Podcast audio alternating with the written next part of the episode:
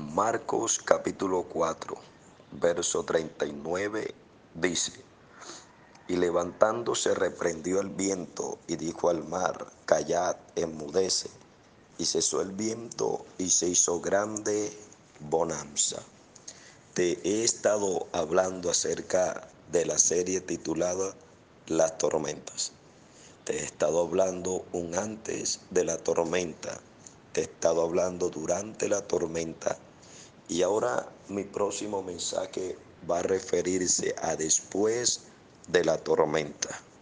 En este episodio vemos que se reflejaron los tres tiempos. Y en el verso que te acabé de leer, habla de que Jesús se levantó, reprendió el viento y dice la Biblia que se hizo grande bonanza. Es un después de la tormenta. Y ahí donde quiero centrarme en esta mañana.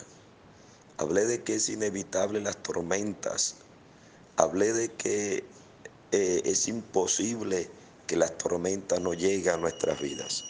Pero lo que quiero referirme en esta mañana es qué pasa después de la tormenta. ¿Qué aprendimos de la tormenta? Nada de lo que ocurre en nuestra vida llega por accidente. Ni siquiera las personas que llegan a nuestras vidas llegan por casualidad. Cada una de ellas llega por un propósito, a enseñarnos algo. También llegan a sacar cosas de nuestro corazón que no sabíamos, pero también eh, lecciones grandes en la vida. Por ejemplo, los judas nunca llegan por casualidad. Los judas llegan para enseñarnos el perdón. Los judas llegan para enseñarnos a amar a nuestros enemigos. Escucha esto. La tormenta no dura todo el tiempo.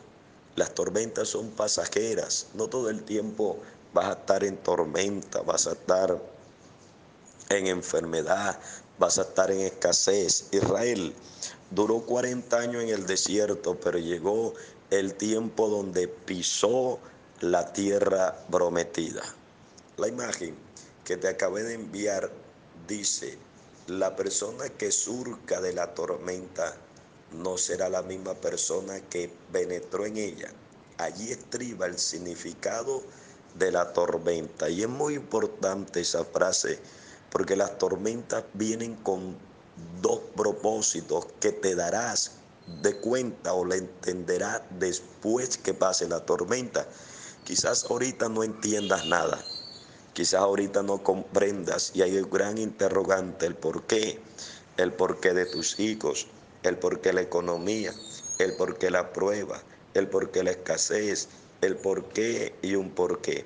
Ahora no lo entiendes, pero más adelante entenderás todo.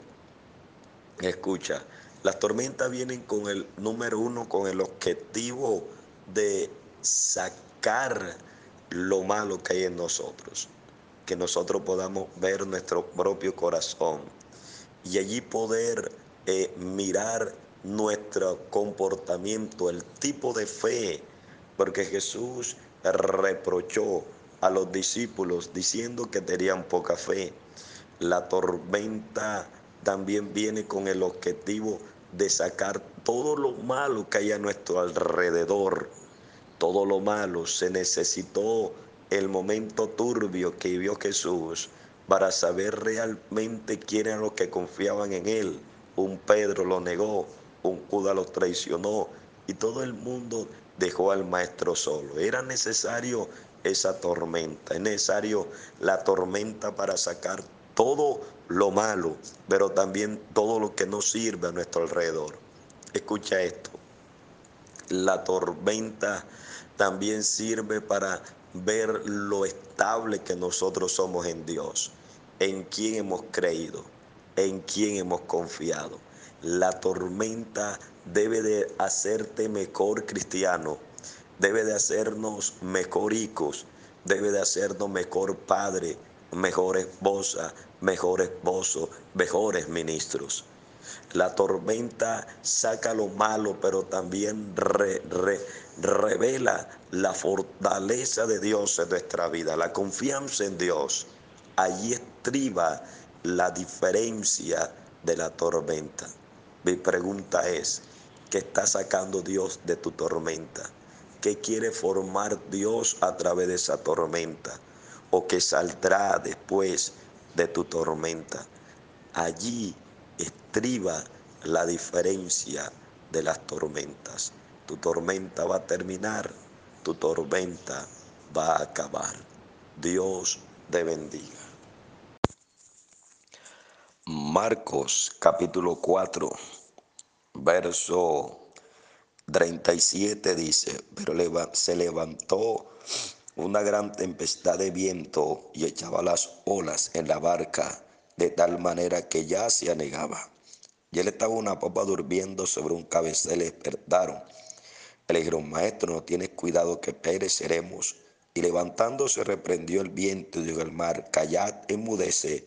Y cesó el viento y se hizo grande bonanza. Te he estado enviando una serie de audios titulado La tormenta o la tempestad. Hemos estado hablando de significados interesantes. Hemos estado hablando lo que significa la tempestad, que quiere decir volver atrás. Hemos estado hablando de tres tiempos. Primero, antes de la tormenta. Segundo, durante la tormenta y después de la tormenta. Te hablé que antes de la tormenta había una palabra. Jesucristo dijo, pasemos al otro lado. Cuando tú confías en la palabra, Dios siempre te va a guardar. La palabra te guarda, la palabra te honra y la misma palabra te dará confianza. Pero ahora vamos a analizar el segundo tiempo que es durante la tormenta. Durante la tormenta, ¿cuál es nuestra reacción? ¿Cuál es nuestra actitud? ¿Cómo nos comportamos cuando estamos en la tormenta? Hay tormentas que son permitidas por Dios. Hay tormentas que vienen de parte de Satanás. Y hay tormentas que nosotros mismos nos buscamos por nuestra desobediencia y por nuestras malas decisiones. Pero cada tormenta viene con un propósito, con un objetivo, con una finalidad. Como dice la imagen que te mandé, la tormenta, la tormenta es temporal y Dios es eterno. En ese momento que estamos atravesando por la tormenta, podemos reaccionar de diferentes formas. Nos desesperamos, nos angustiamos, nos desanimamos, nos afligimos, entramos en duda, otros entran en un caos terrible. La historia dice que cuando tumbaron las torres gemelas, habían gente con tal desespero que se tiraban de los edificios e encendidos en llamas, porque la opción de ellos era salirse de un edificio y tirarse. ¿Sabe que a veces nosotros tomamos muchas veces esa actitud? Cuando estamos en tormentas, cuando estamos en problemas serios, la actitud a veces bajarnos de la barca la actitud muchas veces es dejarlo todo botado. Algunos renunciar a Cristo, otros renunciar a la oración, otros renunciar a servirle al Señor. ¿Cuántas personas cuando se presenta la tormenta lo que quieren es bajarse de la barca, buscar otra salida, buscar una escapatoria? Y a veces buscamos una salida en la manera equivocada o las personas erróneas. ¿Qué hacer durante la tormenta? Bueno, te voy a dar algunos consejos interesantes según la palabra. Número uno, en la tormenta, lo que mejor podemos hacer es esperar en Dios. Recuerda que Dios antes de una tormenta, Dios de una palabra, pasarás al otro lado. Y la tormenta, el mejor consejero no es desesperarse, es esperar. ¿Esperar en quién? Esperar en aquel que dio la palabra, esperar en su fidelidad, esperar en su promesa. Número dos, lo que podemos hacer es orar. La oración trae paz. La oración cambia las tormentas de las voces que hablan en tu mente. La oración acalla esas voces. La oración acalla esos pensamientos negativos. Y número tres, saber que la tormenta es temporal y que Dios es eterno y permanece. Tú vas a salir de esa tormenta y cuando salga de la tormenta vas a ser mejor de lo que eras antes de la tormenta. Dios te bendiga. La palabra del Señor dice en Marcos capítulo 4, verso 35. Aquel día, cuando llegó la noche, le dijo, pasemos al otro lado.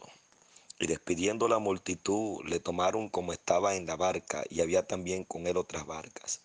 Pero se levantó una gran tempestad de viento y echaba las olas en la barca, de tal manera que ya se anegaba he estado enviando una serie que lo he titulado La Tempestad. Y hemos hablado acerca del significado de la tempestad en su etimología, que quiere decir torturar, volver atrás y también quiere decir torcer. Hablamos lo que revela una tormenta, que revela un Cristo que va por encima de las tormentas.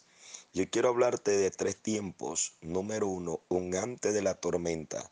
Número dos, durante la tormenta. Y número tres, después de la tormenta. Estos tres e-, eventos basaron en esta historia. Antes de la tormenta o de la tempestad había una palabra. Y esa palabra no era una palabra cualquiera. No era una palabra de hombre. No era una palabra de un ser humano, era la palabra de Cristo. Y la palabra de Cristo es poderosa. Dice la Biblia que Él dijo, pasemos al otro lado. Ellos fueron confiando, eh, iban navegando, confiando no en sus fuerzas, sino en una palabra de Dios, en una palabra que salió de Jesucristo. Y nosotros tenemos que entender que nosotros andamos en este mar de la vida, no confiando en el hombre, no confiando en, nuestra propia fuerza, sino confiando en una palabra. Mi pregunta es para ti en esta hora, ¿qué palabra te ha dado el Señor? ¿Qué te ha hablado Dios? ¿Cuáles han sido las palabras que Dios te ha hablado puntuales sobre asuntos, sobre tu familia, sobre ti, sobre tu economía, sobre tu salud? Sobre la iglesia en cual Dios te ha puesto a liderar. ¿Cuál es la palabra que Dios te ha hablado? Porque una de, de, de las situaciones o de los propósitos de la tormenta es hacernos olvidar de la palabra. Los discípulos se llenaron tanto de temor que se olvidaron quién era el que le había dado la palabra, quién era el que le había dicho pasemos al otro lado. Y mientras meditaba en esta palabra, entendí que cuando Dios dice algo, que cuando Cristo dice algo, lo que tenemos es que tener fe. Por eso, él más adelante reprende al viento y hay una bonanza y eso lo vamos a hablar más adelante. Eh, y le reprochó algo que se llama fe, hombre de poca fe. La tormenta que vivieron le hizo olvidar de la palabra de Dios.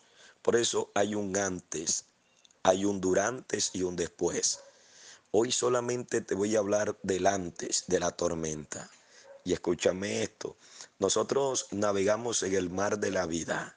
Y en el mar de la vida es imposible que no vengan las tormentas. Es imposible que no venga el obstáculo. Es imposible que no venga el ataque. Es imposible que no venga la presión. Es imposible no encontrarnos con la tormenta. Pero algo sí tenemos seguro, que en la tormenta, antes de la tormenta hay una palabra. Y la palabra de Dios es poderosa. Y siempre que yo observo en la Biblia, Dios siempre da una palabra. Y esos hombres se sostuvieron en la palabra, como dice Hebreo, viendo al invisible viendo el invisible. Hoy quiero recordarte lo que Dios te ha dicho.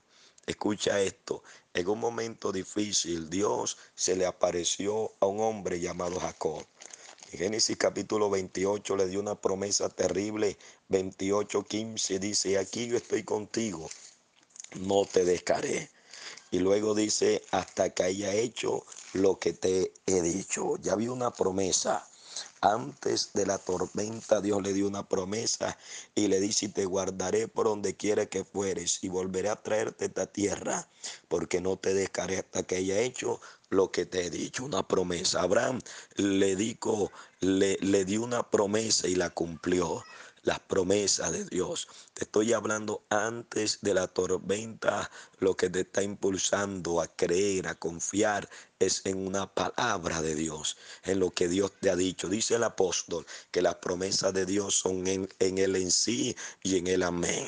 Hay una palabra, no sé cuál sea tu tormenta, que seguro vendrán tormentas en tu vida, vendrán crisis, vendrán dificultades, vendrán problemas, pero recuerda la palabra que Dios te ha dado, las promesas de Dios que ha hablado, con, ha hablado acerca de ti, de tu familia, de tu ministerio, de tu economía, de tu salud. Tantas promesas que Dios te ha hablado, que la tormenta no haga olvidar las promesas de Dios. Recuerda lo que dice la imagen, que después de la tempestad siempre viene la calma. Dios convertirá tu lamento en canto. Ten fe, ten confianza en Dios.